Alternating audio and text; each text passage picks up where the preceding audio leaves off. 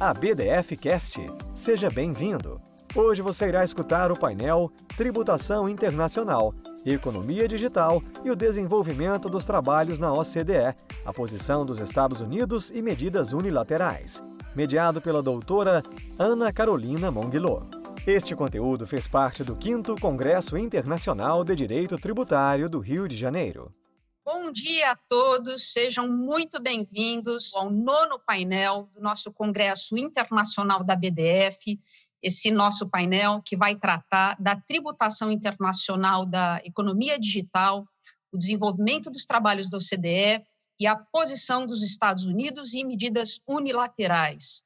Eu queria começar o nosso encontro, o nosso painel de hoje, é, agradecendo a BDF, mas principalmente eu queria agradecer o nosso presidente, o Gustavo Brigagão, e a nossa diretora de comunicação, a Daniele Brigagão, pela oportunidade de estar aqui, pelo maravilhoso congresso, é, pelo qual eles tanto tra trabalharam e tanto se dedicaram. Aliás, a dedicação dos dois à BDF merece nossa profunda gratidão e homenagem.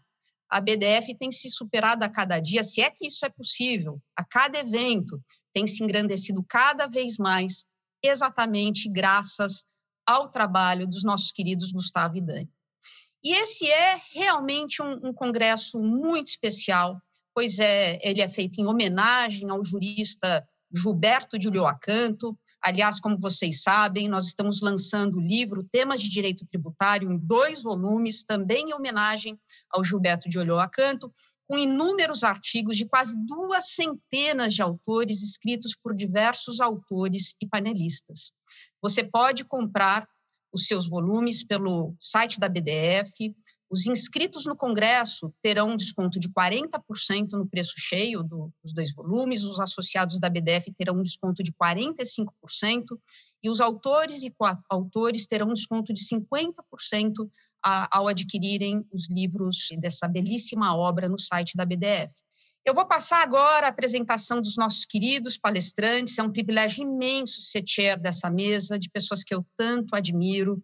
Então, em ordem alfabética, eu vou apresentar aqui o nosso querido Felipe Renault, que é doutor em finanças públicas, tributação e desenvolvimento pela UERJ, ele é coordenador do Observatório da Economia Digital pelo IBMEC e de Direito Tributário é, da ESA, ESA, da OAB do Rio de Janeiro.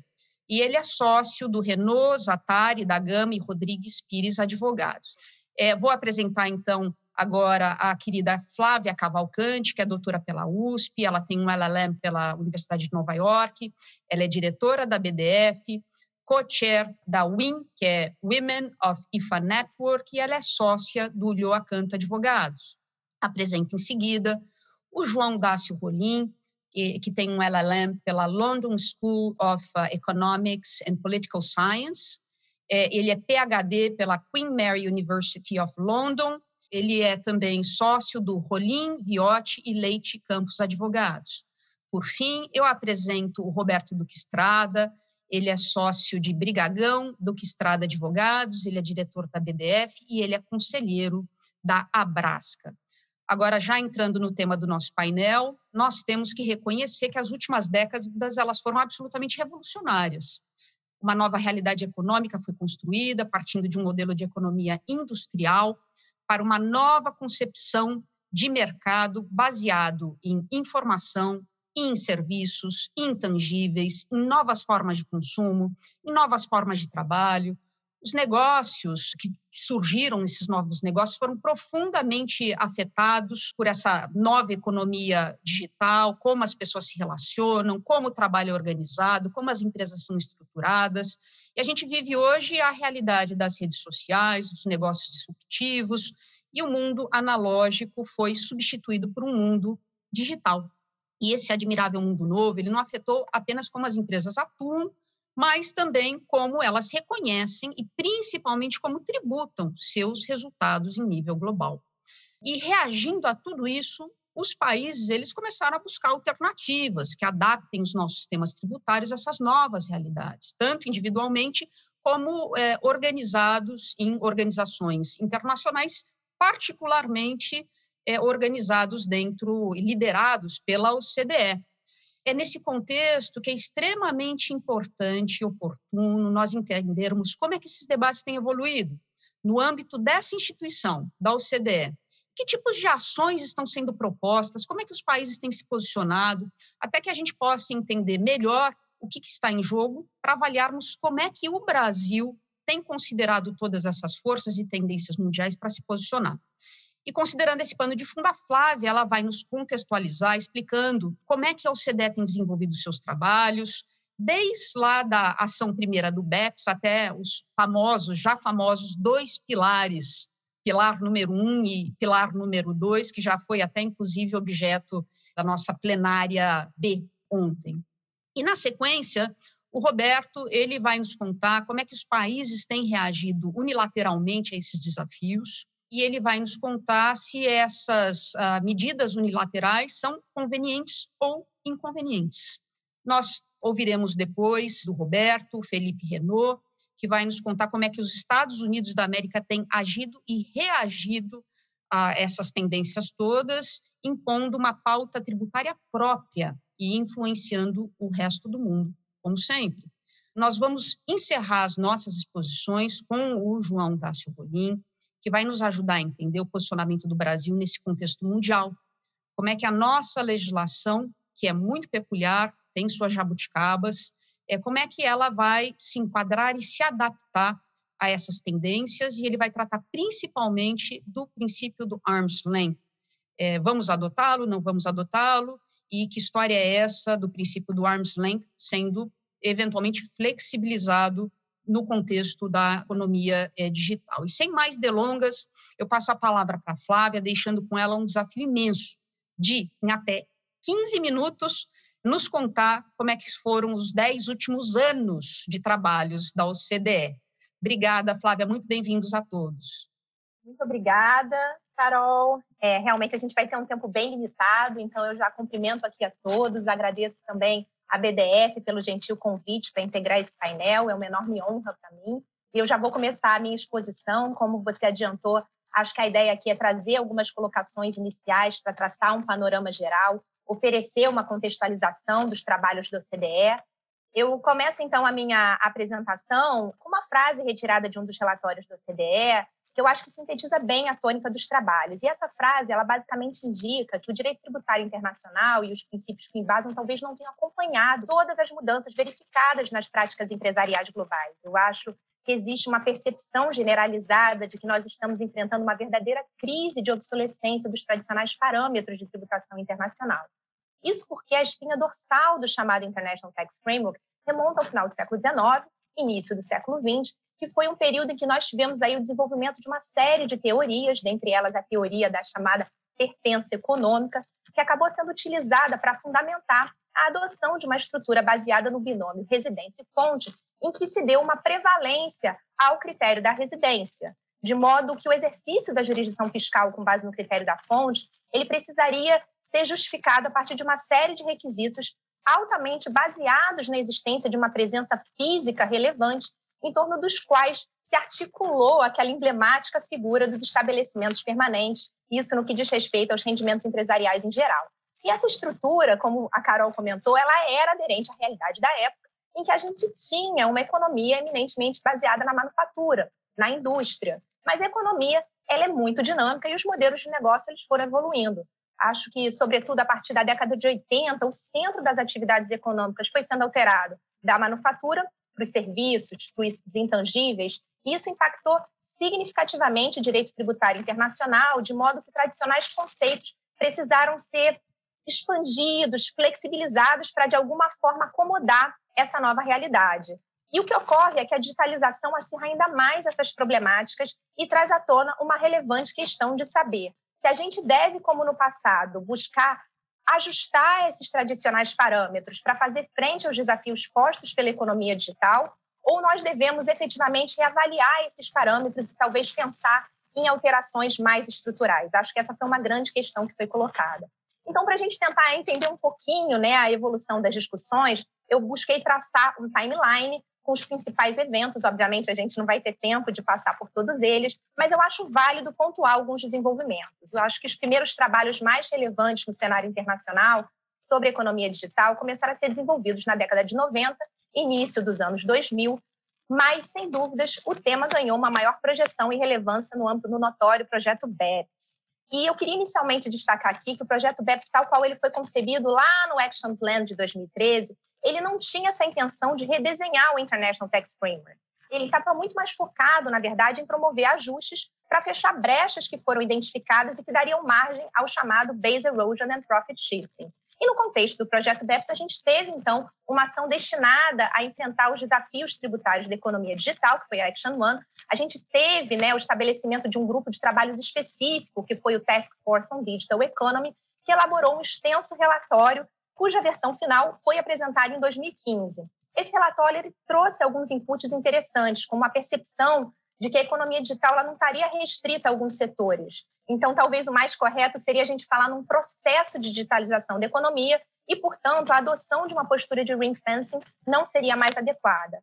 Além disso, o relatório percebeu que esse processo de digitalização exacerbaria os riscos de BEPS, mas mais do que isso, essa digitalização também traria outras questões que ultrapassariam os riscos de BEPS e teriam a ver com a própria estrutura do International Tax Framework. Então, eu acho que aqui a gente teve uma certa reavaliação daquela ideia originalmente pensada lá no Action Plan, de que tradicionais conceitos não precisariam ser revisitados. E nesse contexto, o relatório chegou a analisar três possíveis propostas, mas essa análise ainda foi muito preliminar e não houve um aprofundamento conclusivo. Então, em termos práticos, o relatório não adotou nenhuma recomendação, foi duramente criticado por isso e acabou abrindo espaço para que os países, então, adotassem medidas unilaterais, não coordenadas, muitas vezes sob a forma né, dos Digital Service Taxes, conforme o Roberto vai abordar aí com toda a propriedade aqui no nosso painel.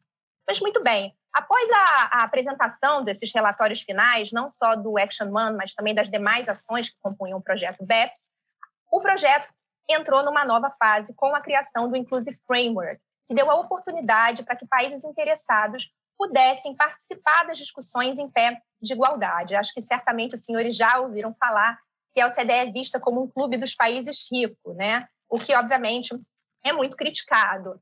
E é bem verdade que o projeto BEPS ele foi concebido no âmbito do Comitê de Assuntos Fiscais da OCDE, mas já no desenvolvimento dos relatórios, eles buscaram contar com a participação de países membros do G20, além de outras jurisdições e organismos convidados. Mas, sem dúvidas, o Inclusive Framework deu um passo além e alargou ainda mais a participação dos países. Hoje, o Inclusive Framework, na verdade, conta com 137 jurisdições.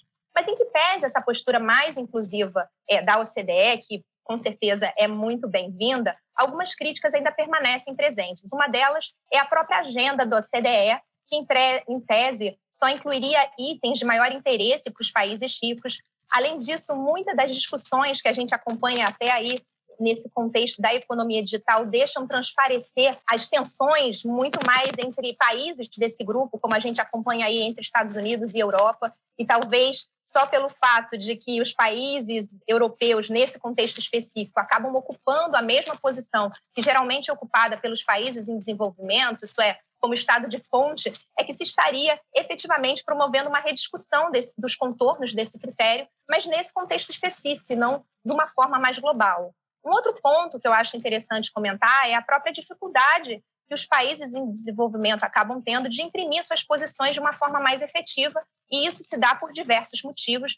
Acho que um deles é a própria velocidade com que o projeto avançou e vem avançando. Isso dificulta a elaboração de maiores inputs e muitas vezes requer uma dedicação e uma alocação de recursos que pode ser algo não tão fácil assim para países em desenvolvimento.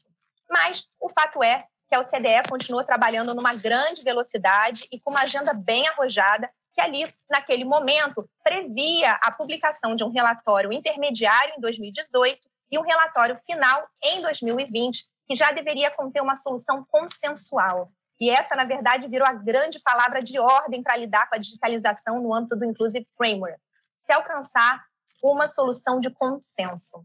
Então, conforme planejado, a gente teve né, a publicação do Interim Report em março de 2018 e o relatório já identificou que os países membros do Inclusive Framework tinham visões muito diferentes.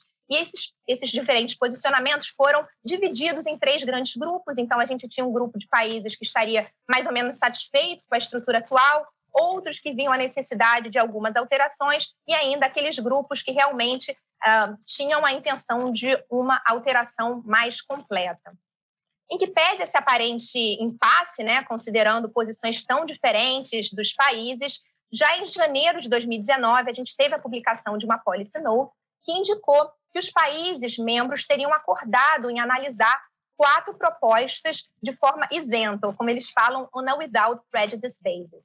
Essas quatro propostas elas foram agrupadas em torno de dois famosos pilares. Então, a partir daí, a gente passou a ter o pilar 1, um, que trataria propriamente né, dos desafios da digitalização, focando em questões de nexus e profit allocation e se concentrando em três propostas. Uma primeira, na verdade, que refletia um modelo sugerido pelo Reino Unido, com base na participação dos usuários. Uma segunda, que refletia um modelo trazido pelos Estados Unidos, com base em marketing intangibles. E uma terceira, que, na verdade, retomava uma ideia que já constava lá da ação 1, é, de se desenvolver um novo nexo com base na chamada Significant Economic Presence. Já o pilar 2, ele trataria especificamente dos desafios ainda pendentes de BEPS e teria como base aí algumas propostas apresentadas principalmente pela Alemanha e pela França no sentido de criar um tributo global mínimo, o GLOBE. Então, ao longo de 2019, como os senhores podem ver, a gente teve uma série de diversas outras ações, consultas públicas, programa de trabalhos, até que em outubro de 2019 a gente teve a publicação de um novo relatório, dessa vez pelo secretariado da OCDE, que buscava superar aquelas posições tão diferentes adotadas pelos grupos de países. E, para isso, eles buscaram, talvez, congregar elementos das diversas propostas, na verdade, muito mais das duas primeiras, para ser bem honesta, e apresentou, então, uma nova que ficou chamada de Unified Approach. Eu não vou entrar aqui nos detalhes do Unified Approach, porque isso foi abordado com brilhantismo, como a Carol adiantou na plenária de ontem do nosso Congresso, mas de uma forma muito resumida, eu acho que o principal elemento do Unified Approach é a sugestão de criação de um New Taxing Right, não mais baseado na presença física, e que permitiria é, que fosse alocada uma parte dos lucros residuais de algumas multinacionais para a jurisdição do mercado, isso no que diz respeito ao Consumer Facing Business e aos Automated Digital Services. Esse relatório ele foi para consulta pública, que teve sua reunião realizada em novembro de 2019, e nesse mesmo mês a gente teve também a publicação de um relatório, um outro relatório do secretariado, dessa vez com a sua proposta para o Pilar 2, para o Globe, que teve então é, a sua reunião de consulta pública realizada em dezembro de 2019. Chegamos ao ano de 2020 é, a, as propostas do secretariado continuaram sendo discutidas e analisadas até que a gente teve a crise da Covid-19. Se, por um lado, a crise, obviamente, gerou alguns impactos né, nos andamentos dos trabalhos, por outro lado, ela deixou ainda mais clara e premente a necessidade de se lidar de forma coerente com os desafios da digitalização. Acho que durante a pandemia a gente acompanhou aí não apenas uma aceleração né, desse processo de digitalização, mas também um aumento da insatisfação dos países que, na ausência de uma solução consensual, acabaram ficando mais tendentes à adoção de medidas unilaterais. Então, considerando essa premissa, o G20 solicitou que fossem elaborados novos relatórios e no mês passado nós tivemos então uma nova reunião do Inclusive Framework, que obviamente teve que ser virtual, mas que contou aí com mais de 650 participantes e 130 jurisdições, e que aprovou a divulgação de um relevante pacote contendo três documentos: dois blueprints, um sobre o Pilar 1, outro sobre o Pilar 2, e um relatório analisando os impactos econômicos das medidas que estavam sendo propostas e que estimou que esses pilares poderiam gerar um aumento de arrecadação global de tributação corporativa da ordem de 50 a 80 bilhões de dólares por ano. Eu acho importante mencionar que a maior parte desse aumento de arrecadação viria do pilar 2 e não do pilar 1, mas o pilar 1 ele teria um impacto significativo na forma como essa arrecadação seria distribuída, já que o relatório estimou que o New Taxing Right poderia gerar uma realocação de lucros residuais da ordem de 100 bilhões de dólares. Mas, para que todas essas previsões possam acontecer, a gente efetivamente precisa chegar a uma conclusão em relação aos pilares. Então, eu acho que a grande questão que a gente acaba tendo aqui é qual o nível de acordo que a gente tem entre os países. E para me referir a uma expressão utilizada pela própria CDE, o copo estaria meio cheio, meio vazio. meio cheio, porque os países concordam que os blueprints oferecem uma base sólida para as negociações. Além disso, há convergência em relação a uma série de aspectos, como a própria criação de um new taxing right, que não deve ser baseado na presença física, que deve ser determinado em bases líquidas e com uso de fórmulas e não seguindo aí os tradicionais parâmetros de preço de transferência, o que pode ser interpretado como uma flexibilização ou mesmo afastamento do arm's length, conforme vai ser abordado aqui no nosso painel pelo João Dácio Rolim. Além disso, outros aspectos, como utilização das demonstrações financeiras consolidadas, se levar em consideração prejuízos. Mas o que eu queria destacar é que todos os países concordam que a solução deve ser guiada por simplicidade, administrabilidade e não deve gerar dupla tributação, ou seja, há um grandíssimo desafio pela frente. Por outro lado, o copo estaria meio vazio, porque ainda não se vislumbra um completo acordo entre os países. Né? O tão almejado consenso agora está previsto aí para meados de 2021, mas a verdade é que nós temos diversos pontos de divergência que são bem sensíveis, como o próprio escopo, o montante de lucros que seria considerado residual, o percentual que seria sujeito à realocação, dentre outros aspectos, e acho que um que vale mencionar é a própria posição trazida pelos Estados Unidos no final do ano passado, de considerar o Pilar 1 como numa sistemática de safe harbor, como algo opcional. E como a gente acompanhou aí de todas as discussões envolvendo o BEPS e as posições norte-americanas, realmente qualquer questão envolvendo os Estados Unidos é muito marcante, pode ser um divisor muito grande de águas, ainda mais nesse momento aí de incertezas, inclusive de uma nova administração que a gente pode ter, mas isso vai ser tratado com toda a maestria pelo Felipe logo na sequência. Então, basicamente, era esse panorama que eu queria traçar para vocês, né, dentro dos 15 minutos que me cabiam, se eu estou correta. Eu deixo apenas algumas dúvidas ou provocações que todo esse tema me gera e já agradeço aqui pela participação de todos, pela atenção e parabenizo a BDF pela realização de mais esse grande evento. Muito obrigada. Muitíssimo obrigada, Flávia. Nós que te parabenizamos pela belíssima e brilhante apresentação e no prazo de 15 minutos você voou sobre todos esses temas tão complexos de uma maneira realmente brilhante. Eu passo agora, então, a palavra para o Roberto Duque Estrada, que ele vai nos contar, então, como é que o mundo tem reagido a tudo isso, ou se tem reagido ou não tem reagido, e se a coordenação é, de fato, um sonho ou pode ser uma realidade, o quanto a descoordenação nos afetará. Bola contigo, Roberto. Obrigado, Ana Carolina. É, falar depois da Flávia, acho que ela facilitou bastante aqui meu trabalho, porque deu um panorama muito preciso, objetivo e técnico do que está acontecendo no mundo. Mas antes de eu começar a falar especificamente das, das medidas unilaterais, eu me veio à cabeça ontem à noite ainda uma frase que eu já tinha usado em um artigo do Lenin, que diz o seguinte: há décadas que nada acontece e há semanas em que acontecem décadas.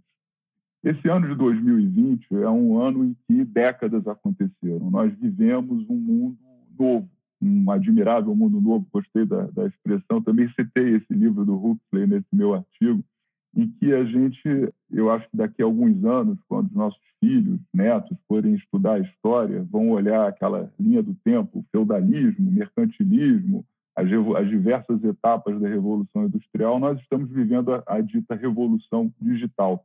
E essa Revolução Digital possibilitou coisas magníficas, que a gente poder fazer esse congresso, né?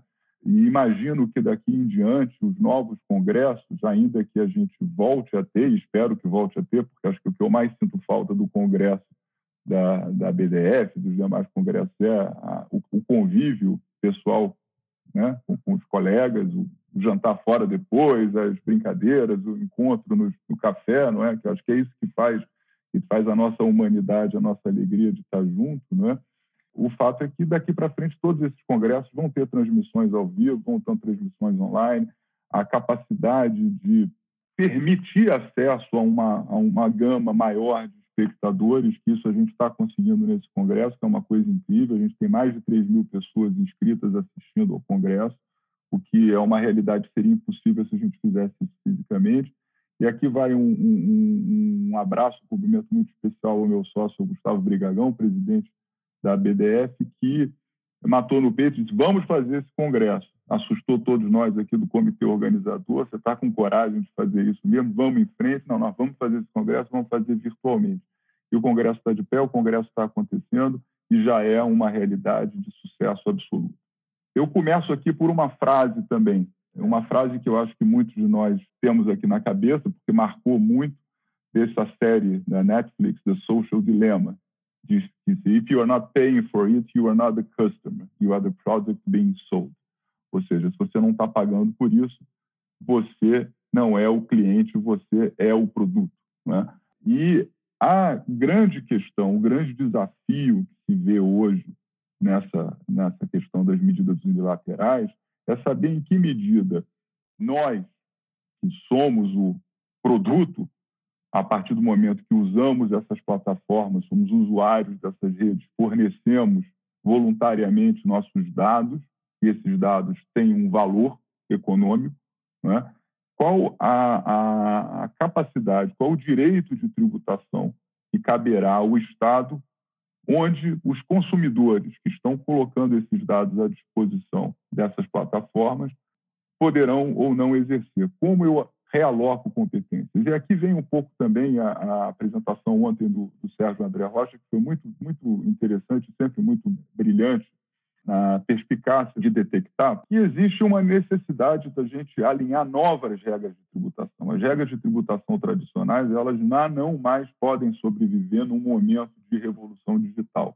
Também me fez lembrar, eu sempre gostei muito de história, tinha um inglês chamado Robert Ludd, que criou os ludistas. Esses caras eles destruíam as máquinas porque achavam que as máquinas estavam roubando os empregos. Não adianta a gente sair quebrando ou destruindo as redes ou saindo delas, porque isso é inevitável.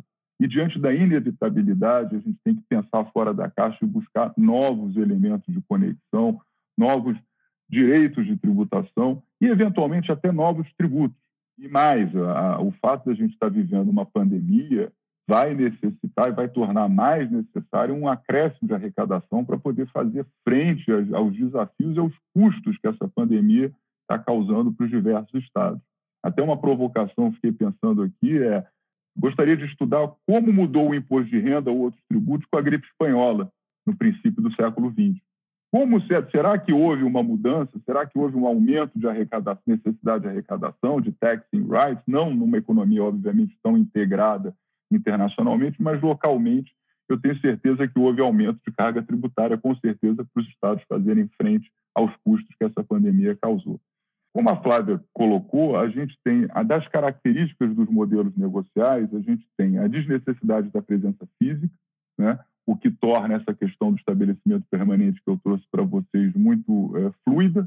A gente passa a ter a ideia do estabelecimento permanente de serviço virtual, né? Por exemplo, Israel agora, qualquer site que tenha, que venda comida kosher ou tenha tradução em hebraico, é considerado que eu estou tendo uma presença econômica naquele país e está me legitimando a tributar. A dependência dos ativos intangíveis de PI, portanto, a alocação da propriedade desses ativos é que define as competências tributárias e, portanto, a, a importância de buscar as legislações de proteção desses ativos e de melhor tributação desses ativos e a questão dos dados, participação do usuário e suas sinergias com a propriedade intelectual. Porque, no fundo, o que, que acontece? As redes são retroalimentadas e a discussão, quando a Flávia coloca os três países têm posições distintas, tem muito uma visão distinta de que será que o consumo, a informação que eu estou colocando ali, ela está sendo remunerada para mim a partir do momento que eu tenho um e-mail, que eu tenho uma, uma guarda de documentos, que eu tenho outras contrapartidas, ou aquilo é uma mera entrega de dados que vão ser valorizados e vão ser vendidos. Então, é essa sinergia do usuário, é, a necessidade do uso. O que é uma plataforma de um YouTube se eu não tiver usuários fazendo programas e apresentando? Ela não vale de nada. Então, essa relação intrínseca é muito relevante. O momento atual que a gente está são esses reports, que a Flávia já passou, não vou perder muito mais tempo nisso. Queria mostrar agora um mapa eu vou trazer, então, os países, né? É um estudo feito pela KPMG demonstrando os países onde já se tomaram essas ditas medidas unilaterais. E chama atenção, por exemplo, hoje o jornal já diz que a França, que tinha suspendido a aplicação do, teu, do seu Digital Services Tax, vai voltar a cobrar, resolveu cobrar ainda esse ano, já notificou as empresas para pagarem. Esse, essa taxa ela incide sobre o quê? Sobre receitas de publicidade digital de plataformas digitais, a uma alíquota de 3%, aplicando-se a empresas com faturamento, receita mínima global igual ou superior a 750 milhões de euros.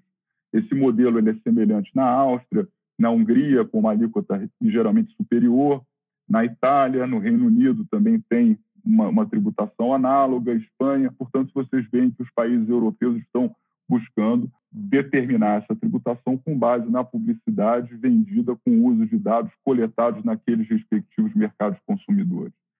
Existe, obviamente, a questão americana, que o Felipe vai tocar, não vou entrar em detalhe aqui, mas que mostra que nós estamos na, na emergência de uma guerra comercial. É interessante para mim olhar esse mapa e não ver nada na China, o que é complexo, porque é o maior mercado consumidor do mundo de qualquer coisa, então a reação chinesa é algo a, a se pensar o que, que, vai acontecer. E no Brasil, o que, que eu posso falar de Brasil rapidamente é que temos três projetos de lei no Congresso, sempre contribuições, não é? Porque é, é, o que é mais fácil criar, é o que se cria mais rapidamente, com menos restrições constitucionais. Duas delas são bastante parecidas, é o, a CID digital e essa contribuição social sobre serviços digitais, porque elas têm alíquotas mais ou menos semelhantes e bases semelhantes. E o que é muito interessante é que a base de cálculo é composta pela receita bruta de publicidade em plataformas digitais apresentadas no Brasil coletadas e apresentadas no Brasil. E o que gera um problema? A Cláudia Lacerda ontem é, fez uma exposição muito interessante, porque no Brasil você basicamente você teria três situações. Ou uma situação que eu tenho um, uma fonte pagadora fazendo remessas para o exterior, e essas remessas já são altamente tributadas por imposto de renda, CID, PIS, COFINS, ISS, todas as questões de tributação das importações, ou essas estruturas elas se constituíram como empresas, sociedades no Brasil, prestando seus serviços e, portanto, já são tributadas aqui pela tributação normal. E a questão que mais se coloca é quando eu tenho dois não residentes se remunerando pela coleta de dados ocorrida nesse mercado consumidor e eu não tenho nenhum vínculo, nenhuma conexão física com esse país. Né? E aí é a ideia de se criar um estabelecimento permanente virtual, de se, buscar esse vínculo, essa conexão para poder fazer essa tributação acontecer. E até nas nossas discussões aqui no painel sempre veio é, como é que eu determino essa base de cálculo, como é que eu consigo coletar esses é, valores de uma forma precisa e assegurar uma tributação é, com a simplicidade. Recomenda essas medidas unilaterais, ela simplesmente diz, olha, façam, mas respeitem os tratados internacionais, respeitem as regras de alocação de competência, façam de uma forma simples, eventualmente tentem buscar as grandes multinacionais, empresas com faturamento superior a determinados valores, porque é uma forma de você focar num universo específico. Mas, por outro lado, a, a ideia de se buscar um consenso é o que seria melhor, mais querido, mais agradável, porque a própria lucratividade dessas empresas pode ficar prejudicada se todos os países começarem a querer abocanhar pedaços desses lucros. Mas como solucionar isso no momento em que as divergências são muito maiores do que as convergências? É uma, é uma discussão, é a discussão que nós vamos vivenciar daqui para frente. É, o meu tempo esgotou-se, então é, eu lanço esse desafio para que nós aqui no Brasil olhamos para isso com muito carinho, muito cuidado, porque não podemos afastar os investimentos aqui no país, mas somos um mercado consumidor altamente é, ativo em plataformas digitais, somos 200 milhões de pessoas, temos um número de celulares enorme, maior que o número de habitantes, esse consumo é, é enorme e pode ser, sim, uma fonte de rendimento muito importante para fazer frente às despesas públicas do país. Muito obrigado, Ana. Desculpa aqui o, o excesso, mas acho que foi pelos agradecimentos iniciais. Então, tenho esse direito aqui. Obrigado a todos. E fico à disposição para qualquer pergunta que tiver tempo no final. Obrigada a você, Roberto. Foi brilhante, foi ótimo. Dos agradecimentos aos seus comentários. Tudo absolutamente perfeito. Muito obrigada. Agora eu vou passar a palavra é, para o Felipe, que vai nos falar um pouquinho da maior economia do mundo. E eu deixo aqui, como pano de fundo para o Felipe, a seguinte pergunta: nós estamos reformulando o sistema tributário internacional mundial, ou a gente está vivendo uma guerra fiscal mundial, ou a gente está vivendo uma guerra comercial mundial? Felipe, obrigada. Ana, excelente pergunta. Cumprimento a você, ao Roberto, ao João e à Flávia. Parabenizo a Flávia e o Roberto pelas excelentes exposições, brilhantes. Já parabenizo de antemão também o João. Eu tenho certeza que abrilhantará muito o nosso painel. Queria agradecer sobremaneira ao Gustavo, a Dani, incansável, a toda a comissão organizadora, porque eu sei que aqui nesse painel nós temos pessoas que trabalharam bastante, duramente, para que esse congresso fosse sucesso que ele de fato é. Sim, é uma honra enorme, acho que para qualquer painelista fazer parte de um congresso da BDF. Tive essa oportunidade ano passado e fico muito feliz e honrado de estar aqui com vocês, com toda certeza. Bom, o tema que é, me pediram para abordar, a economia digital e visão norte-americana, talvez, eu vou usar dizer, seja o tema mais desafiador de todo o Congresso. Eu acho que ninguém sabe exatamente qual é a visão norte-americana, porque a gente está num momento de transição. Eu sei qual é a visão norte-americana no governo Trump e o que os Estados Unidos fizeram até agora. Mas eu acho que a maior especulação, maior do que a do Bitcoin, maior do que da Bolsa de Valores, maior do que de qualquer coisa quem vai ganhar o Campeonato Brasileiro, é, sem sombra de dúvidas, o que será dos Estados Unidos a partir do ano que vem, né? Até porque a própria transição presidencial mostra os seus desafios, né? Então, enfim, uma posição vai trazer sem sombra de dúvidas aí para todos nós um compasso de espera. Mas vamos iniciar a apresentação por gentileza. Bom, nós temos um conflito declarado. Ficou muito claro na apresentação da Flávia, do Roberto, que a gente tem um conflito declarado. Ou seja, houve um movimento europeu muito cirúrgico e, para muitos, com um pano de fundo interessante, ou seja, provocado por um insucesso no desenvolvimento do seu setor tecnológico, frente ao desenvolvimento do Vale do Silício, que, enfim, é, exerce o protagonismo mundial em termos de é, presença, em termos de valor das empresas. Hoje, as principais empresas do mundo em termos de valor são as empresas norte-americanas. É, temos uma corrida por fora da China, mas a Europa se colocou como mercado consumidor nessa discussão. E, tendo em vista essa posição de mercado consumidor, fez a seguinte pergunta: eu não vou morder nenhum pedaço dessa torta? Eu vou ficar aqui assistindo as empresas norte-americanas explorando o meu mercado consumidor, vendendo telefones, redes sociais, publicidade propaganda, enfim, estando aqui por meio de estruturas de subsidiárias, com baixa tributação, basicamente não recolhendo tributos, e eu vou ficar silente nessa história, vou deixar isso acontecer debaixo dos meus olhos.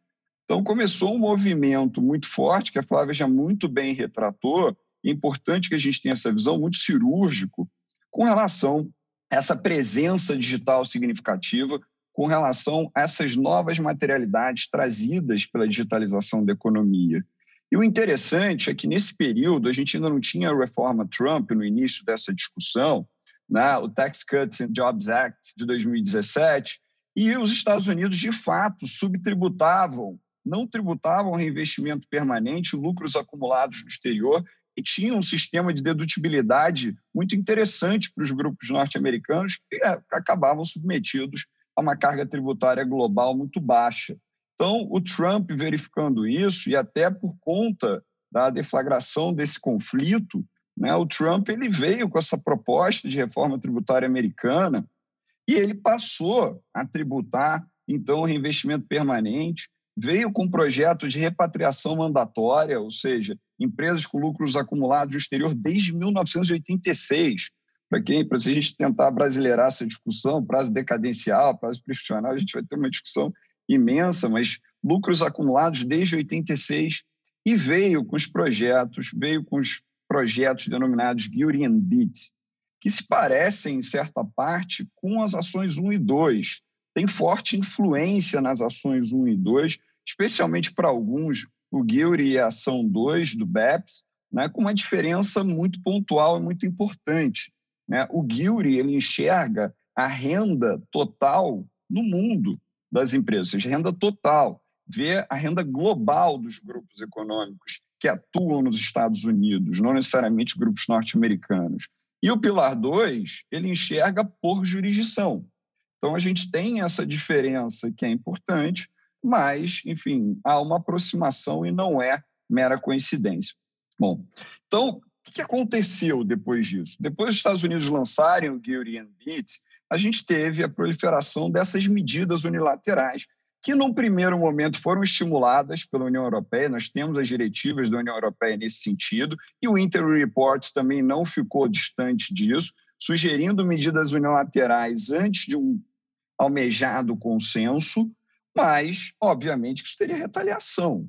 Né? Se os países não queriam ver essas novas riquezas passando por debaixo dos seus olhos, os Estados Unidos, nesse movimento especialmente materializado pela reforma Trump, não ia deixar naturalmente que as suas empresas fossem tributadas por outros países. Não à toa, esse movimento foi de trazer os lucros de volta para os Estados Unidos, trazer a base tributável, e ainda houve uma redução sensível da base corporativa como forma de incentivo, reduzindo-se de 35% para 21% a carga tributária corporativa nos Estados Unidos. E aí, agora, recentemente, com base na, na Section 301, os Estados Unidos eles avisaram diversos países da Europa, avisaram o Brasil, que eles iniciaram uma investigação comercial em razão de condutas discriminatórias contra empresas norte-americanas e, enfim, tivemos aí, testemunhamos uma, um episódio muito interessante entre o Trump e o Macron, em que o Trump disse que sempre achou os vinhos norte-americanos melhores do que os vinhos franceses, deixando bem claro que, olha, eu vou te tributar com 100%, né? ou eu vou estabelecer tarifas alfandegárias aqui e eu vou te super tributar. Seu mercado de luxo, Alemanha, sua indústria automobilística.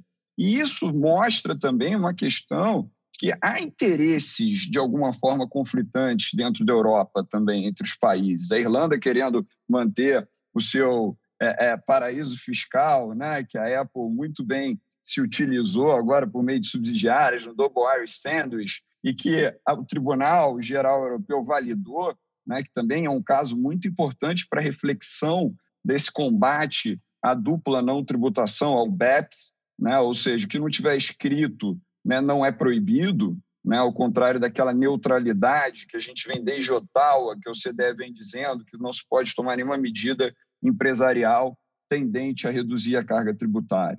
Então, essa ameaça norte-americana foi muito interessante, né, no sentido de que, olha, se vocês fizerem, eu faço também. Isso, inclusive, levou à suspensão da implementação da DST francesa, retomada agora essa semana, exatamente pela ausência de consenso até outubro, que foi algo provocado pelos Estados Unidos. Em razão da pandemia, os Estados Unidos pediram a suspensão dos trabalhos nesse ano, o que, num arranjo feito com a CDE, é, acabou se negociando até outubro, e por isso, da publicação dos dois blueprints agora em outubro de 2020.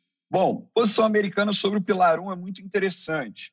Né? É, veja que, como a Flávia bem antecipou, os Estados Unidos propuseram um pilar 1 que observe o safe harbor, ou seja, seja aplicado a caso, a caso casos específicos. E, ao contrário do que muitos pensam, isso de alguma forma viola o que se pensou de consenso pela CDE, mas não 100%. Por quê? Porque já está se aventando a possibilidade de estabelecer diferentes classificações de empresa para atender os Estados Unidos. Ou seja, ao invés de a gente adotar que apenas empresas com faturamento global acima de 750 milhões de dólares, a gente pode admitir que só, a gente só vai aplicar o Pilar 1 para empresas que vai ser safe harbor para empresas com faturamento até 500 milhões e acima disso não vai ser safe harbor. Ou o contrário, até 500 milhões é mandatório, acima disso é safe harbor. Então, existe essa possibilidade negocial com relação ao Pilar 1. Mas o principal recado que os Estados Unidos deram com relação, e essa foi uma carta agora de 12 de junho desse ano, aos principais secretários de finanças dos países europeus, né, dos países, é, eu diria, que estão à frente do clube dos países ricos, né, é, ou seja, França, Alemanha, Espanha, Itália, E nessa carta ficou bem claro que os Estados Unidos entendem que essa negociação ela é uma negociação mais longa, porque ela implica necessariamente na revisão de todas as bases em que estruturadas as normas internacionais tributárias. Então, a gente está falando de redefinição de conceito de estabelecimento permanente, a gente está falando que o João vai abordar muito bem redefinição de preços de transferência, do princípio do arm's length. A gente está falando de uma série de questões envolvendo os elementos de conexão que implicam numa discussão um pouco mais alongada e, portanto, que proporcione esse almejado consenso. E vejam que aí entra, e eu já antecipo esse ponto, algo que a OCDE está muito confiante de que, em que pese, e eu já vou antecipar a cereja do bolo, o Biden não indicar uma mudança de postura dos Estados Unidos em matéria fiscal, pelo contrário, né, ele está trazendo uma sistemática de reinclusão das empresas nos Estados Unidos, das suas próprias empresas, de trazê-las de volta para os Estados Unidos, concedendo benefícios para quem retomar atividade tangível nos Estados Unidos, manufaturas, etc., sugerindo a contratação nos Estados Unidos, ao invés de em subsidiárias no exterior. Então, ou seja, toda a proposta tributária do Biden, toda ela é protetiva das bases tributárias norte-americanas. Mas, inegavelmente, o histórico com presidentes democratas é um histórico de melhor negociação, de melhor trato. Então, de alguma forma, esse consenso ele seria melhor alcançado ou talvez alcançado num governo Biden, o que não se tem nenhuma esperança num governo Trump até agora. E com relação ao Pilar 2, em razão da sua similitude com, com o Guilty, os Estados Unidos se posicionaram, ok, vamos fechar o Pilar 2 esse ano. Não tem problema nenhum, com um ajuste ou outro. Esse ajuste fino é, com certeza, alinhar essa questão de jurisdição, ou seja, ou a gente olha a receita por jurisdição, ou a gente olha a receita global. Mas eu acho que tem um pouco mais do que isso, que é algo que os blueprints deixam muito claros, principalmente os blueprints do Pilar 2, sim, que é um recado que o CDE deu. Sim, olha, para os pilares 1 e 2 funcionarem, é preciso que os Estados Unidos acomodem o Gillian Beats, porque, obviamente, que não dá para fazer, não dá para se tributar dentro dos Estados Unidos, Gillian Bits, e também se observar o Pilar 2, senão você vai ter uma hipótese inegável de dupla tributação. Então, é preciso se acomodar às duas estruturas sob pena de não funcionar. Então, também há um ajuste fino aí com relação às exceções de aplicação do GIURI quando houver observância do Pilar 2 sob pena de choque. E qual será a posição norte-americana em 2021? Eu já antecipei essa cereja do bolo. Né? Ou seja, todas as propostas tributárias do Biden caminham no sentido de uma proteção ainda às bases tributárias norte-americanas. Agora, eu acho que a gente vai ter um, um espaço político de melhor diálogo. E como foi até utilizado ontem pelo Chueire, mas é algo que se tornou comum no cenário internacional de se falar, os Estados Unidos são um verdadeiro é, transatlântico. Para você alterar o curso de um transatlântico, você não altera com velocidade eu que estudo um pouco de navegação, eu gosto disso. Você tem manobras específicas para grandes embarcações que uma grande embarcação não consegue né? É, simplesmente voltar ao ponto pelo qual ela passou, por exemplo, para buscar um náufrago. Então, você precisa fazer toda uma manobra que às vezes leva dois quilômetros para voltar a um ponto que você acabou de passar. Então, os Estados Unidos eles representam exatamente isso. E mais, a gente tem um outro ponto fundamental de ser destacado qual seja o fato de a China ter acabado de firmar um acordo comercial com diversos países da Ásia.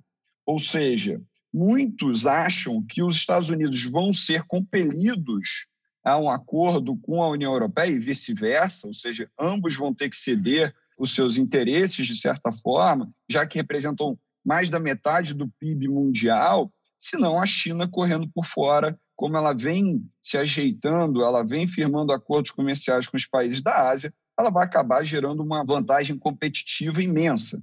Então, sim, há uma guerra comercial por trás incrivelmente relevante. Então, isso vem sendo demonstrado. A gente sabe que o CDE vai passar por uma sucessão agora em maio de 2021 do seu secretário-geral, e a Ana Diamantopoulos ela deu uma entrevista a uma das principais candidatas dizendo exatamente isso, e todos seguem a mesma linha. Estão todos torcendo, todos torceram pelo Biden nas, na, nas eleições presidenciais, entendem que é, as negociações devem fluir no ano de 2021 em razão dessa predisposição geralmente democrata de diálogo. Eu quero, enfim, só concluir com uma passagem do Angel Gurria, que é o secretário-geral atual do CDE, ele diz que é imperativo que se chegue a um consenso sob pena da proliferação dessas medidas unilaterais.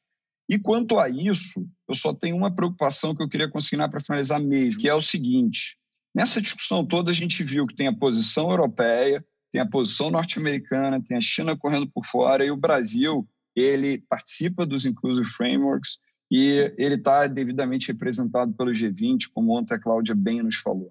Mas qual é a posição brasileira? Nessa história de pilar 1, pilar 2, o que, que o Brasil ganha e perde? Já tem algum estudo nesse sentido? O que, que representa de receita para o Brasil em termos de exploração do mercado consumidor, utilização de dados, inserção de publicidade e marketing? exploração de intangíveis. Quanto que a gente está falando? Será que a gente partir da premissa que vamos tributar tudo na fonte, de fato está protegendo base tributária ou a gente está deixando de enxergar o que tem atrás do muro, ou seja, uma série de receitas que a gente não alcança?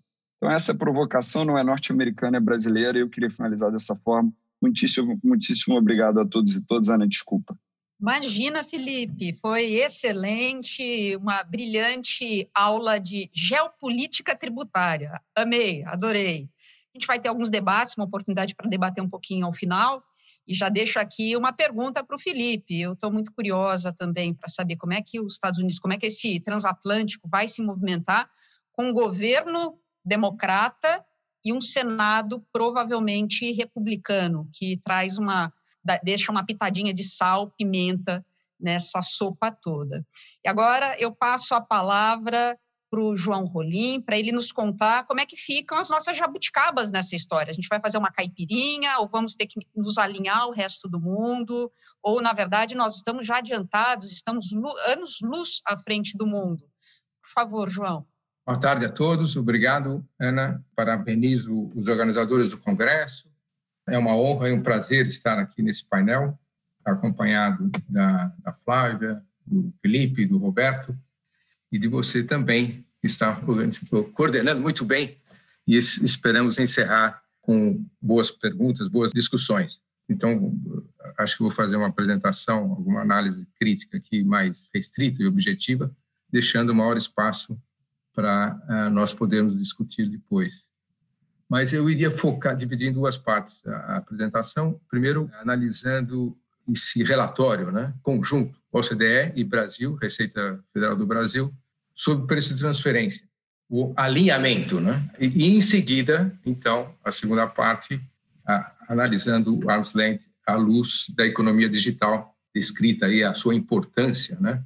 esse aspecto revolucionário de mudança de paradigma. Né? Quer dizer, a presença física fica de lado e entra essa presença econômica e virtual.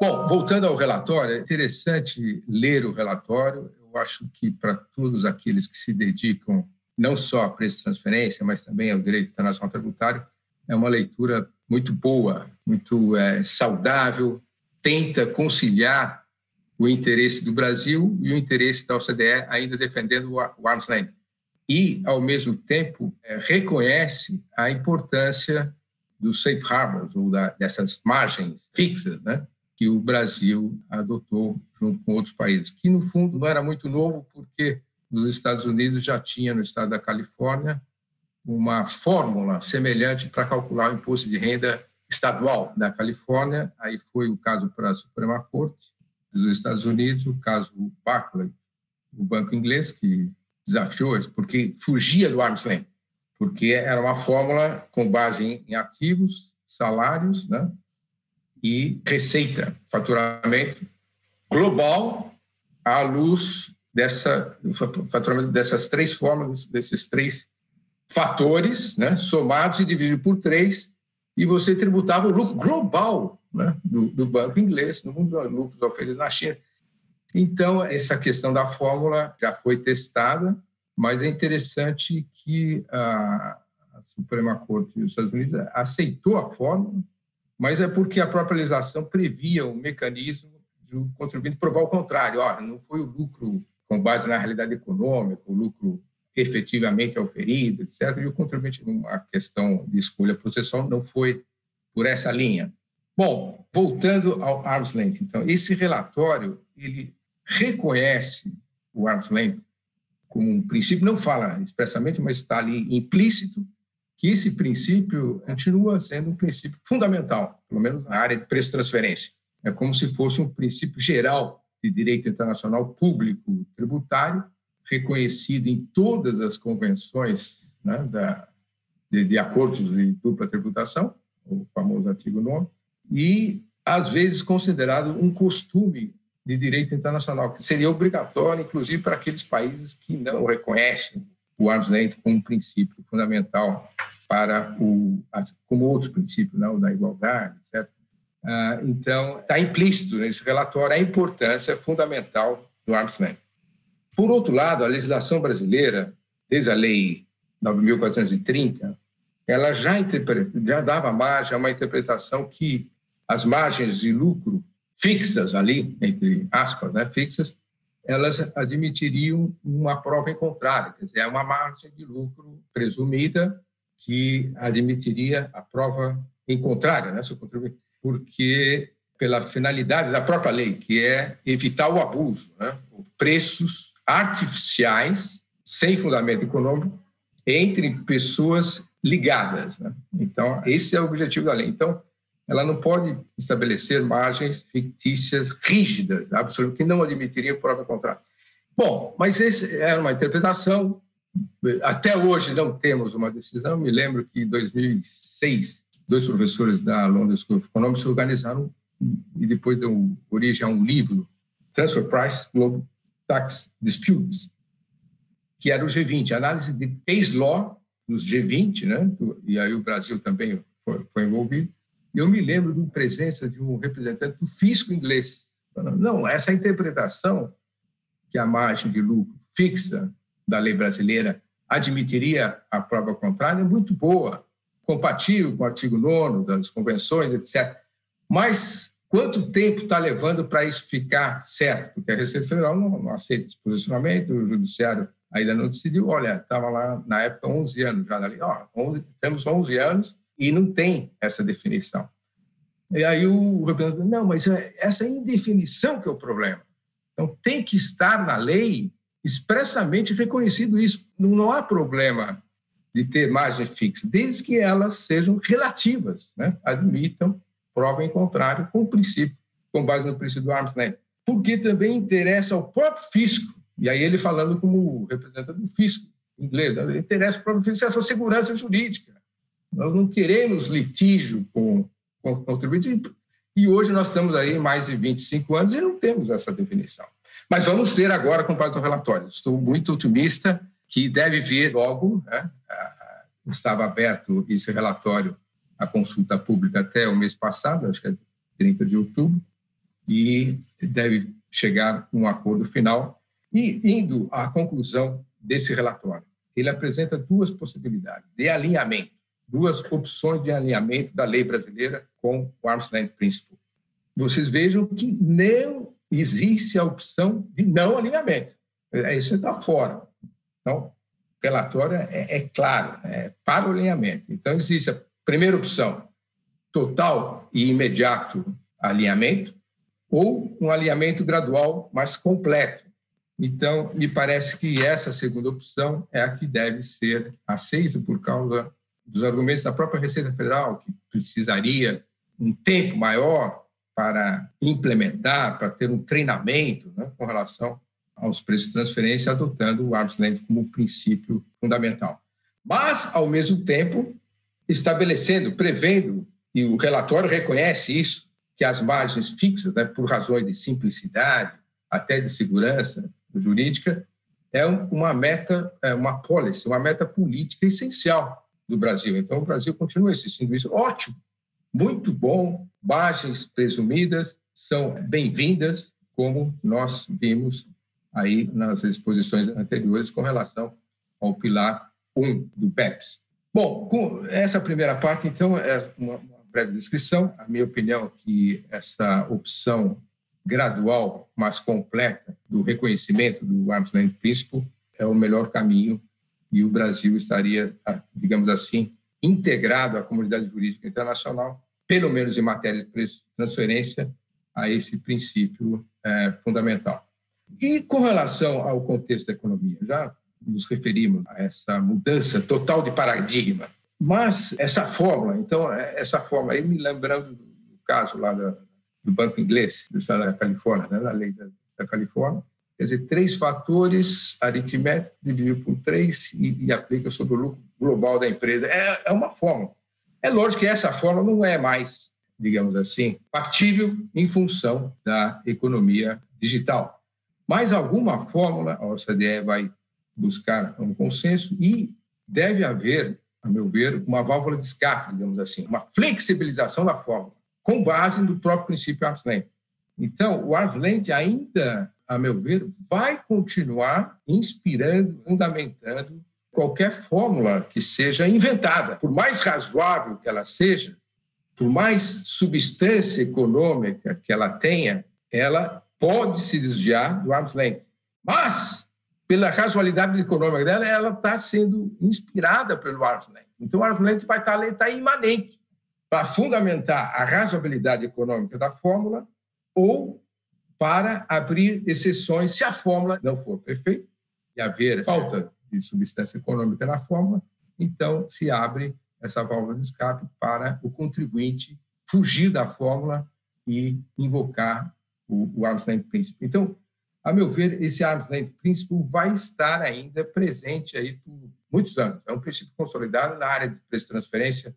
Ontem, no seminário, a Graça reiterou isso né, na questão do, do preço de transferência, que é um princípio fundamental e que o pilar One estava só para a economia digital, que poderia ser controlada, mas há referência também ao princípio length.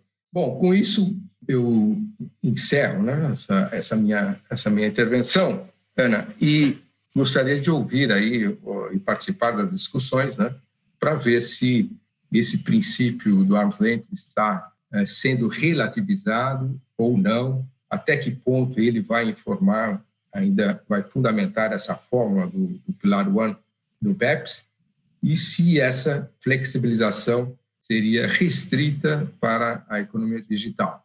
Bom, muito obrigado. Esperamos, então, poder debater um pouco. Passo a palavra, devolvo a palavra para você, Ana. Obrigado. João, eu que agradeço, belíssima exposição, muito interessante. Olha, todos cumpriram rigorosamente os seus tempos, o que é absolutamente maravilhoso, porque teremos tempo para os nossos debates, para a gente bater um papo aqui. E eu começaria fazendo uma provocação para Flávia. Flávia, você nos deu um, um belíssimo panorama geral né, do que está acontecendo lá na OCDE. Você nos falou do pilar one, você falou do copo meio cheio, do copo meio vazio. E daí eu te pediria, Flávia, e se nós tivermos tempo e alguém quiser também fazer algum tipo de comentário, alguma intervenção, por favor, fiquem à vontade. Queria te pedir para nos contar como é que vai ser a relação, a interação entre o pilar one e o pilar two. Como é que o pilar 1 e o pilar 2, como é que eles vão conversar, como é que eles vão interagir? Bom, Ana, essa é uma excelente pergunta, é, mas acho que realmente é um bom ponto mesmo. É, acho que acabei focando um pouquinho mais na minha descrição em relação ao pilar 1, e como a gente viu, a gente tem um copo meio cheio, meio vazio, temos vários pontos de convergência, mas eu acho que a gente talvez tenha mais convergências aí no pilar 2 do que no pilar 1. Acho que os pontos ainda em aberto do pilar 2, eles talvez apresentem um pouco menos de sensibilidade, e aí por diversos motivos, mas acho que o fato do Pilar 2 contar com elementos que já são um pouco mais conhecidos e até operantes, como o Felipe falou, a gente tem elementos do Guilt, do BIT, que são incorporados e trazidos para o Globo. Eu acho que, obviamente, isso facilita. E, em termos técnicos, pelo menos, não existe uma necessidade de consenso em relação ao Pilar 2, como existe em relação ao Pilar 1. O Pilar 1 realmente existe essa necessidade para que ele possa ser operante na forma como a OCDE assim pretende, de que haja um consenso. Já o Pilar 2, não. Eu acho que é muito mais uma questão do que, obviamente, as legislações podem fazer em âmbito doméstico, muito embora, obviamente, uma posição coordenada seria muito mais bem-vinda, porque, como o Felipe falou, se não houver essa coordenação, a gente pode acabar num cenário aí é, de múltipla tributação. Mas o que eu acho relevante só comentar é que, embora tecnicamente possa haver essa diferenciação, né, ou seja, eles não estão intrinsecamente ligados do ponto de vista técnico, existe uma interação política muito grande. E eu acho que isso também ficou destacado um pouquinho na fala da Cláudia ontem, né? Quando a gente teve a plenária e ela falou: olha, do ponto de vista brasileiro, a gente acha que esses dois pilares devem ser aprovados como um pacote. E isso faz sentido, eu acho que muito mais do ponto de vista político. Então, eu dei o um exemplo aqui: o Pilar 2 foi trazido, por exemplo, pela Alemanha e pela França. Então, você imagina a Alemanha chegar e dizer: olha, tudo bem, conseguimos fechar aqui o Pilar 2. Agora, todas as empresas alemãs que tiveram seus lucros shifted para outras jurisdições, para paraísos fiscais, vão ser tributadas. Mas espera aí, as grandes techs americanas a gente ainda não consegue alcançar porque a gente ainda não chegou a um consenso em relação ao Pilar 1. Eu acho que em termos de discurso político, os pilares eles acabam tendo essa aproximação um pouco maior. Então, eu não sei, essa pelo menos seria a minha visão em relação a essa interação entre os pilares. Excelente, Flávia, muito obrigada. Acho que o Felipe quer fazer uma pergunta, né, Felipe? Só uma reflexão, brainstorm, Flavinha. Como o pilar 1 ele atribui elemento de conexão à jurisdição de consumo, à fonte, nem que seja só naqueles 20% do lucro não rotineiro, não residual. Eu tenho uma reflexão, mais uma dúvida do que uma pergunta que eu queria compartilhar com você. Quando o pilar 1 ele fala que o mercado consumidor ele vai ter direito a uma fatia daquele lucro não residual, ele está fazendo uma divisão de receita, ou seja, ele está mantendo a competência como ela está hoje, está remetendo uma parte dessa receita para a jurisdição de consumo, ou ela está redefinindo elementos de conexão e está falando, mercado consumidor, você agora é a jurisdição competente para tributar essa parte do lucro. Por que, que isso é fundamental para essa pergunta da Ana?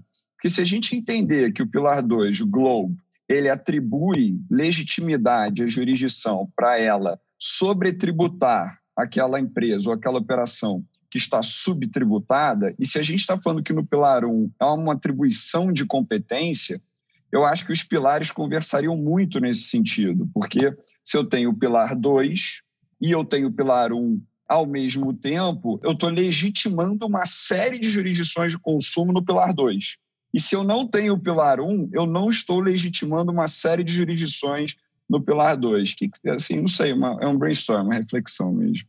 Não, eu acho excelente, mas então, até para deixar um pouquinho mais claro o que talvez eu tentei dizer, eu acho que não existe uma dependência técnica entre o Pilar 1 e o Pilar 2, mas que existe uma interação entre eles, com certeza existe, e eu acho que, assim, dentro do Pilar 1, eles vão precisar ter uma preocupação realmente, não só com, eventualmente, se os dois forem implementados, mas não só como eventuais receitas que já possam ser eventualmente capturadas via Globo, como outros mecanismos, até mesmo o Guilty and Beat, que também vai precisar de alguma forma ser ajustado também para refletir uma possível vinda do Globo. Então, existe com certeza uma interação técnica e eles vão ter que ter muito cuidado em todos esses mecanismos de ajustes para que não se chegue, como eu falei, uma das grandes questões é que a solução não gere dupla tributação. Então, existe sim uma interação técnica. O que eu quis dizer, talvez, falando aqui um pouquinho melhor, é que não existe uma interdependência, ou seja, é possível sim que um país pretenda adotar, olha, já estamos mais avançados no Pilar 2, bem ou mal, os Estados Unidos já tem seu modelo lá de Globe e BIT, talvez isso faça sentido aqui para minha jurisdição. Pode ser que alguns países caminhem nesse sentido. Mas, de novo, o BIT, o Globe, o Pilar 2, ele está muito mais focado nessas questões ainda pendentes de BEPS. Pode ser que alguma coisa de economia digital seja capturada aí? Sim, mas não é o foco do Globo. Eu acho que a economia digital e mais essas questões né, relacionadas a nexus e profit allocations, elas ficam mais concentradas realmente no pilar 1. Posso fazer uma, um comentário aqui, que vocês falando essa questão muito interessante do Felipe, né? porque eu acho que a gente esquece que eu preciso de uma lei interna brasileira para poder exercer essa dita competência consensual que se vai chegar por vias de tratados, né? E isso dependeria de um tratado, porque nós não temos tratado com os Estados Unidos, nós não temos tratados com essas jurisdições de sede, de muitas sedes dessas empresas. Como é que o Brasil exerceria essa competência, criando uma lei? Como é que o tratado daria essa competência? Quer dizer, a gente tem um longo caminho, eu acho que ainda pela frente, do ponto de vista de produção legislativa. Isso é que me preocupa muito, porque eu vejo a nossa produção legislativa muito fraca. Quando nós criamos a nossa CFC, nós não criamos uma CFC, nós criamos uma, uma coisa que está chegando hoje, a OCDE quase que a propor, quer dizer, uma tributação em bases mundiais, consolidando a renda das empresas no grupo inteiro, mas, assim, desrespeitando tratado, com uma série de, de, de, de questões bem polêmicas, né? Então, assim, me preocupa a gente estar tá olhando para um plano de discussão OCDE, mas a gente está relegando a questão interna, da, da, das leis internas. Isso nada pode Globo, BIT, GUILT e tal, mas se não tiver uma lei interna brasileira, não vai poder se exercer essa tributação. Queria ouvir um pouco também essa, essa reflexão de vocês. Concordo plenamente com a, com a Flávia, a interação entre o Pilar 1 e 2 e o instrumento multilateral vai ser um instrumento multilateral também para implementar o Pilar um, que talvez não seja necessário para o pilar 2, que, que medidas, algumas medidas domésticas seriam suficientes para atender alguns objetivos do pilar 2. E realmente poderia ficar uma lacuna né, se o instrumento multilateral não cobrir situações como a que o Roberto se referiu. Brasil e os Estados Unidos não têm acordo para tributação, então vai mudar o quê? Não tem acordo. Mas aí o instrumento multilateral pode tentar suprir essa lacuna prevendo que, na situação em que país não tem acordo, se eles subscreverem o instrumento multilateral, eles estariam suprindo essa lacuna. Mas... Eles passam a ter um acordo, né? Eles é, exatamente. Eles passam a ter um acordo. O Sim. problema, a minha preocupação tá. é que a gente às vezes olha para tratado e acha que o tratado dá competência tributária. O tratado limita ou restringe competência. Precisa de uma lei interna tributando. E a gente está falando muito dessas providências ao nível dos tratados, desses instrumentos, mas a gente não está olhando para como vai se dar essa produção legislativa. O que a gente está vendo no Congresso é CID, contribuição social, que não vão dizer que não é imposto de renda, que não está abrangido por tratado. Dizer, enquanto a gente não conseguir reformular esse problema, inclusive da própria abrangência dos tratados, das contribuições, teve a CSL, que foi uma briga longuíssima até se chegar a uma decisão, a gente pode ter esse problema aí de novo. Roberto, eu concordo tanto com você que uma das críticas que eu venho fazendo é que nos projetos de reforma tributária, o máximo que eles fizeram foi incluir marketplaces intangíveis nos projetos. Né? Não há uma preocupação em alinhar a reforma tributária doméstica com o que está sendo discutido lá fora. Porque um instrumento, por exemplo, se a gente está falando de uma se a gente está falando de várias emendas constitucionais, né, uma reforma tributária via emenda constitucional, né, é, é, também lei complementar, etc., projeto de CID, mas, enfim, estruturalmente, para a gente mudar, a gente teria que ter uma emenda constitucional. Poderia, de repente, tentar acomodar bem isso, um instrumento multilateral que não afronte a legislação interna. Por exemplo, um pilar 2, você poder tributar, você poder exercer a competência de sobretributar uma empresa subtributada em outro lugar e precisaria de uma lei complementar para isso. Assim, é, talvez a gente só precisasse acomodar. Acho que foi uma crítica que o Everardo fez ontem que eu achei brilhante. O sistema tributário ele não está preocupado e nem a reforma em ajustar o nosso sistema a uma economia digitalizada. Ele fez uma ressalva brilhante, que foi, eu não estou falando dessas novas materialidades que estão se discutindo, porque isso vai mudar. Eu estou falando de uma economia do século XXI. Eu achei esse comentário perfeito, eu concordo totalmente com você. Não é muito pertinente. Acho que o modelo de tributação tem que ser revisto. Né? E nós estamos passos muito atrás, porque o nosso problema, pelo menos do meu ponto de vista, as reformas que estão postas no Congresso, são questões de tributação do consumo, com o PIS-COFINS ali enfiado dentro. O próprio Everardo disse muito claramente que PIS-COFINS faz essa confusão, é, um, é consumo, mas não é bem 100% consumo, né? é receita, e essa modalidade não cumulativa que deu esse verniz, essa aparência mas que, no fundo, a gente está diante de um desafio muito maior. E a questão é política, porque é repartição de competência política. Ninguém quer abrir mão de poder de tributar. A gente tem União, tem Estado e município. Enquanto a gente tiver esse modelo federativo, com isso vai ficar muito difícil a gente conseguir implementar um novo modelo. Mas, enfim, acho que são essas são reflexões muito mais filosóficas, muito mais complexas aqui. Excelente tá... debate, Roberto. Eu aproveitaria que você está aí com o microfone aberto e faria, então, é, duas rápidas provocações para você. Eu te perguntaria se você falou da, dos Digital Service Tax, né, dessas Sim. medidas unilaterais que estão sendo adotadas no mundo, eu te perguntaria se você acha que essas iniciativas poderiam potencialmente violar os tratados já firmados ou não, e pensando no, na questão do Pilar 2, como é que ficariam alguns dos incentivos regionais que são adotados pelo Brasil? Seriam afetados? Muito interessante essas duas perguntas. O, o, o Digital Services Tax, para a gente, não, não, não, a gente está habituado, são impostos sobre receita, receita bruta. Para os outros países, são muito mais preocupantes, porque eles estão lidando pela primeira vez com o PIS-COFINS. Para a gente, não é novidade. Talvez aqui para mim, a questão da aplicabilidade do tratado sobre ele é saber até que ponto que é lucro dessa receita. Porque é muito difícil, eu só vou saber o que é lucro realmente do estado de residência, quando eu somar tudo aquilo e ver todas as despesas. Então, eu saber o que é lucro, como é que eu vou restringir essa competência, talvez eu tenha que abrir um capítulo novo nos tratados e dizer, olha, eu tenho também que abranger esse tipo de tributo aqui, porque é algo novo que está surgindo.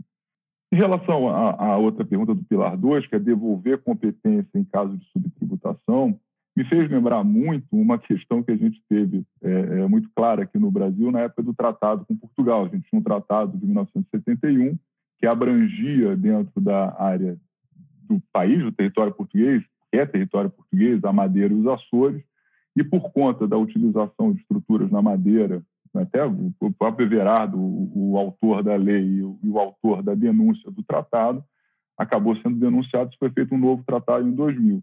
E nessa negociação, eu acompanhei muito ela de perto, e eu lembro que foi o próprio doutor Alberto Xavier que disse aos portugueses, se eles querem tirar a madeira, tira a Sudene e a Sudã porque a madeira não é nada mais do que a Sudene e a Sudã. Eu não estou tributando receitas locais por uma atividade ultraperiférica. E o Brasil, a ultraperiferia do Brasil, na verdade, é mais da metade do território nacional.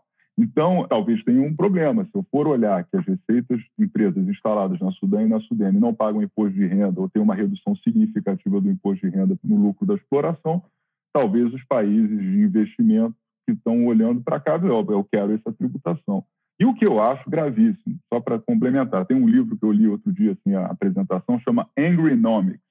É uma brincadeira com Freakonomics. E a gente está vendo que o mundo está ficando muito raivoso. E essas polarizações políticas, essas questões, acirram um certo tribalismo das pessoas, umas certas identificações regionais. Eles até usam um paralelo muito com as torcidas de futebol inglesas, que elas têm aquela identificação entre elas muito acirrada. E esse é um problema para mim, porque eu vejo a Alemanha e a França querendo criar um imposto único mundial, eles estão olhando. E a África? Onde que fica a África nisso? Onde que ficam vários países asiáticos? Geopoliticamente, a gente está falando, a América do Sul é irrelevante. Se você olhar, os Estados Unidos sempre se preocupou da Venezuela para cima, é aquele lago que faz ali o Mar do Caribe. Daqui para baixo é a floresta amazônica. E a capital do Brasil é Buenos Aires. Então, assim, é, e salve o Maradona, né?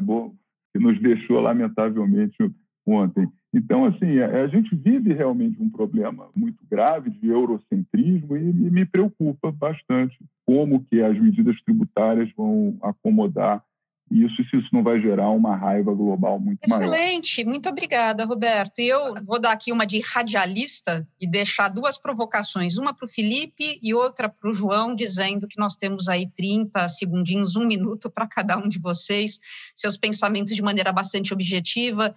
Felipe, olha, e, e aí o, os Estados Unidos, né, que é essa grande incógnita, o que, que você acha que deve acontecer, tirando sua bola de cristal novamente, o que deve acontecer? Ele vai se alinhar ou não, mas principalmente, se ele aceitar o Pillar One, ele vai ganhar ou perder receita. E isso, como é que influencia o posicionamento dos Estados Unidos em relação aos pilares? E para o João Dácio, eu perguntaria o seguinte: o Brasil, por sua vez, pensando em tendências, né, ele vai ser mesmo forçado a se alinhar? E como é que fica a economia digitalizada em tal contexto? Passo a bola para você, Felipe. Ana, essa dá para responder em 30 segundos a um minuto. Os Estados Unidos eles não foram contra 100% o Pilar 1. Eles só disseram que o Pilar 1 não poderia se restringir a essas novas materialidades surgidas em razão da digitalização da economia. Ele disse, vamos abordar aqui no Pilar 1 intangíveis e marketing, não só na economia digital, em tudo.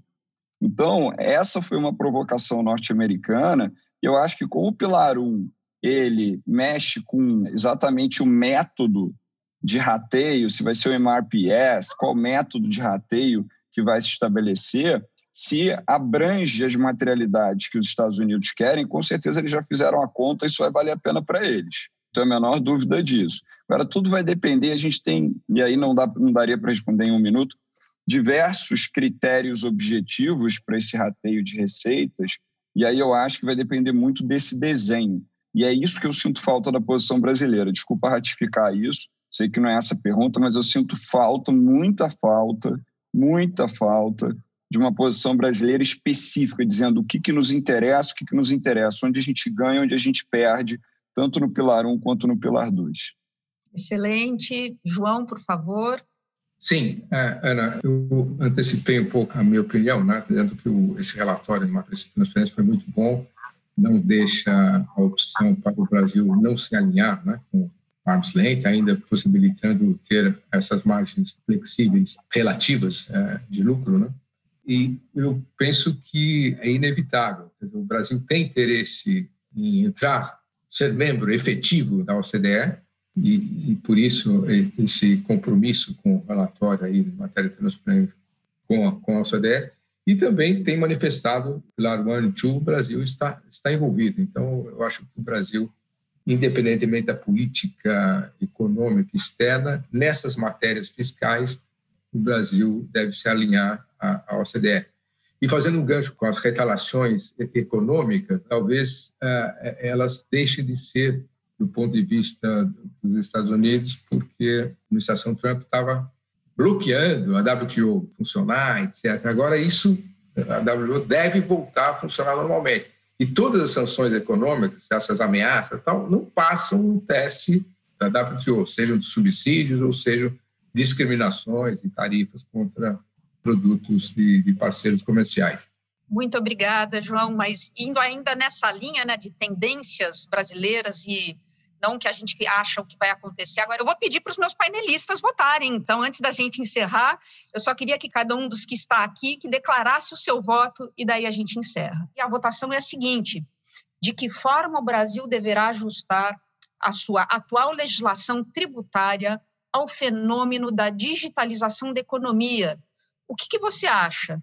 Que nós deveríamos atuar unilateralmente, adotando algum tipo de digital service tax, ou nós deveríamos ah, atuar de maneira coordenada, aguardando a OCDE ou outra organização mundial obter algum tipo de consenso, ou, na verdade, a gente deveria ficar bem quietinho e não fazer nada e esperar um pouco mais. Flávia, qual que é o seu voto?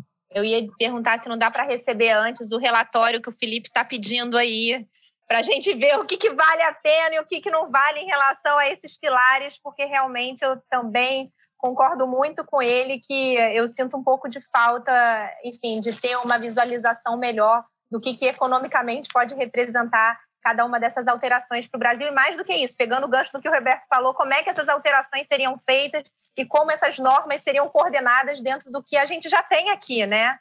Então, assim, considerando esse curtíssimo prazo aí, é, de meados de 2021, eu ficaria, vamos aguardar mais um pouco e tentar entender melhor qual é o nosso contexto.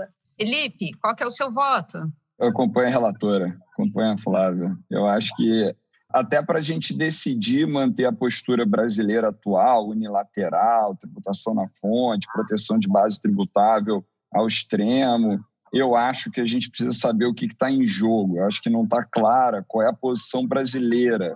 A gente sabe, ontem a Cláudia até frisou isso, que a, a, o Brasil está representado pela posição do G20, mas eu acho que o Brasil, como país continental, ele deveria ter suas peculiaridades e, portanto, vou aguardar com a Flávia esses relatórios e vou aguardar. Acompanhe a relatora. Muito bem. Roberto? Eu não entendi. A Flávia não votou é isso? Ela se absteve? E ele acompanhou a abstenção ou você votou na, na, na, maneira coordenada ou não fazer nada? É porque a resposta não. é aguardar de forma coordenada, Roberto. Não, não, eu estou brincando com vocês. Estou brincando. Não, eu acho o seguinte, eu acho que precipitar, eu, eu sou contra. Precipitar, sair botando uma medida unilateral, eu sou contra, porque é mais uma medida, vai daqui a pouco é Supremo judicializar e daqui a 20 anos você vai estar vendo o Supremo julgando a constitucionalidade ou não disso numa economia que já, já avançou. Então, eu, eu prefiro aguardar de, de forma coordenada, ver o que, que a OCDE recomenda, mas sempre olhando realmente, eu acho que é fundamental as peculiaridades, como você bem frisou, Felipe, do nosso mercado local. Muito bem. João Rolim? É, eu concordo também em, em, aguardar um pouco mais, mas, em princípio, já, se houver um consenso na OCDE, o Brasil não pode ser a única voz lá de dissenso, digamos assim. Então, eu acho que o Brasil vai acabar, deveria, né, na minha opinião, ajudar a construir esse consenso no âmbito da OCDE e do G20. Excelente, pessoal. Olha, eu adorei esse painel, foi uma alegria, um prazer, aprendi muito com vocês. Queria agradecer demais a vocês quatro por participarem, ao nosso público e deixo aqui um grande abraço a todos. Muito obrigada, gente. Você ouviu um conteúdo produzido pela ABDF. Siga a ABDF nas mídias sociais e conheça todas as iniciativas e novidades da comunidade jurídico-tributária.